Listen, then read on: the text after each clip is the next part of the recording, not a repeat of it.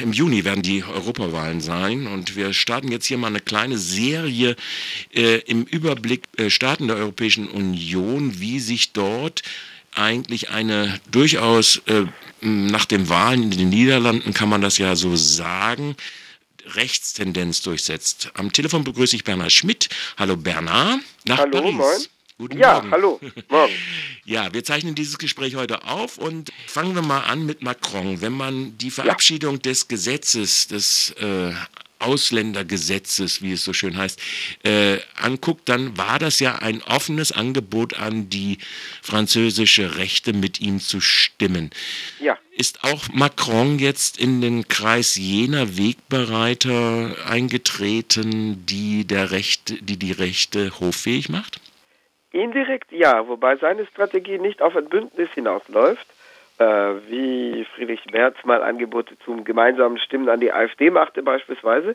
Diese Kräfte gibt es auch bei den französischen Konservativen, die also auf die Dauer tatsächlich eine Einbindung des Rassemblement National, also der größten rechtsextremen Partei in Frankreich, des RM, in Regierungs, sogenannte Regierungsverantwortung anstreben. Diese Kräfte gibt es auch, aber Macrons Strategie läuft eher darauf hinaus, dass es auf Dauer eine Polarisierung geben soll, in der die Wahl nur bleibt zwischen äh, dem bürgerlichen Liberalismus, den er verkörpere, äh, schon eine gewisse kulturelle Offenheit äh, gehört dazu, aber eben auch der freie Markt und der äh, Sozialdarwinismus im sozial im sozioökonomischen Zusammenhängen. Und äh, das soll alternativlos dastehen als einzige Wahl, die den Leuten bleibt, also unter Ausschaltung vor allem aller möglichen linken Optionen äh, zwischen diesem bürgerlichen Liberalismus als, sagen wir mal, äh, politische Vertretung der Gewinner in der Gesellschaft und äh, dem Abdriften in Gefilde, in denen die extreme Rechte die Politik mitbestimmt. Das ist eigentlich Macrons Strategie, weil er versucht auf Dauer dieses Duell, wie man es auch nennt, zwischen Wirtschaftsliberalen und Rechtsextremen zu etablieren und die politische Landschaft darum aufzubauen. Er ist nicht der Erste, der das macht. Äh, es gehörte schon zu zur Strategie, sagen wir mal, zum Machiavellismus François Mitterrands, also das in Anführungszeichen, in dicken Anführungszeichen, sozialistischen Anführungszeichen, sozialistischen, also in Anführungszeichen Präsidenten der Jahre 1981 äh, bis 1995. Er hat jetzt nicht äh, die extreme Rechte hofiert als Bündnispartner, aber er hat sie aufsteigen lassen. Damals waren die Medien, zumindest die Fernseh- und Radiomedien ja noch weitgehend in öffentlicher Hand mhm. Politische Macht kontrolliert. Das heißt, es wurde schon äh, klar gesteuert, wurde auch in mehreren Büchern rausgearbeitet, dass die extreme Rechte da zum Durchbruch kommt und zu, zur Geltung kommt. Das, da war äh, auch eine Wahlrechtsreform, nicht? Also die das ja, in Mitte der 80er Jahre. Ja. Hin, hin, und wieder zurück, 1985 hin, 1986 wieder zurück. Mhm. Und zwar die Regierung der Sozialdemokratie hatte das Verhältniswahlrecht eingeführt, damit die extreme Rechte über das Verhältniswahlrecht in die Nationalversammlung kommt. Das klappte auch im März 1986 mit damals 35 Abgeordneten, heute sind es 88. Und äh, die bürgerliche Rechte nahmen das dann wieder zurück, um das Feld selber einzunehmen und aber einer Konkurrenzpartei rechts von ihr keinen Platz zu lassen. Also bei Mitterrand ging es um den taktischen Umgang mit der extremen Rechten äh, und zwar eher mit dem Ansinnen, äh, die bürgerliche Rechte zu spalten.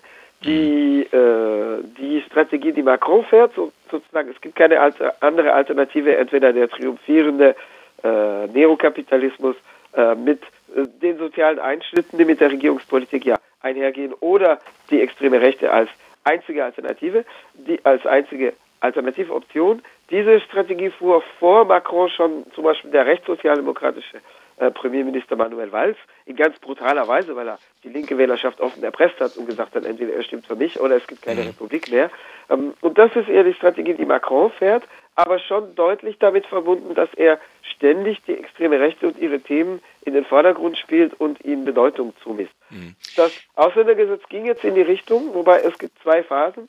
In der ersten Phase gab es einen Entwurf, der also erstmal der extremen Rechten damit recht gab, dass es ein zentrales Thema in der französischen Innenpolitik sei und dass es absolut dringend sei, äh, da Regelungen zu treffen. Es war auch bloß das 30. Ausländergesetz, die 30. Ausländerrechtsnovelle seit 40 Jahren, seit 1981, also seit 42 Jahren. Das heißt, es war so dringend, äh, weil man bloß alle 18 Monate bisher, oder bloß alle anderthalb Jahre das Ausländergesetz neu gefasst hat, bislang in den letzten 40 Jahren.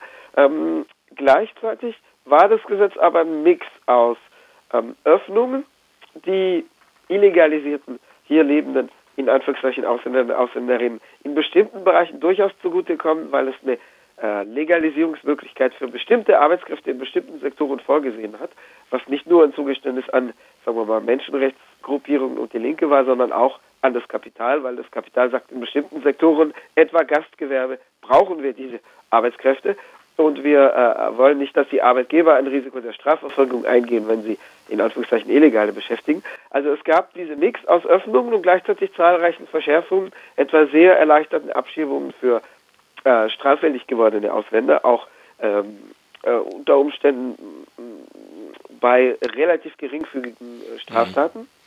Mhm. Jetzt gab es die zweite Phase. Äh, am 11. Dezember nahm die Nationalversammlung, also das Unterhaus des Parlaments, das im Konfliktfall mit dem Oberhaus, also dem Senat, immer das letzte Wort hat, also dieses Unterhaus oder die Nationalversammlung nahm einen Nichtbefassungsantrag an mit sehr knapper Mehrheit, 280 zu 275, war fast eine Zufallsmehrheit, weil im Regierungslager auch fünf Abgeordnete fehlten. Und äh, das war ein Bündnis aus Linken und Rechten. Die Linken sagten, das Gesetz ist uns zu rassistisch und zu repressiv. Und die Rechten sagten, viel zu lax, viel zu weich und das geht gar nicht. Und das, das, das stoppt die Überflutung ja gar nicht. Das sagten Konservative wie Rechtsextreme, wobei die beiden sich stark angenähert haben in den letzten Jahren, ähnlich wie die ÖVP und die FPÖ in Österreich zu solchen Themen.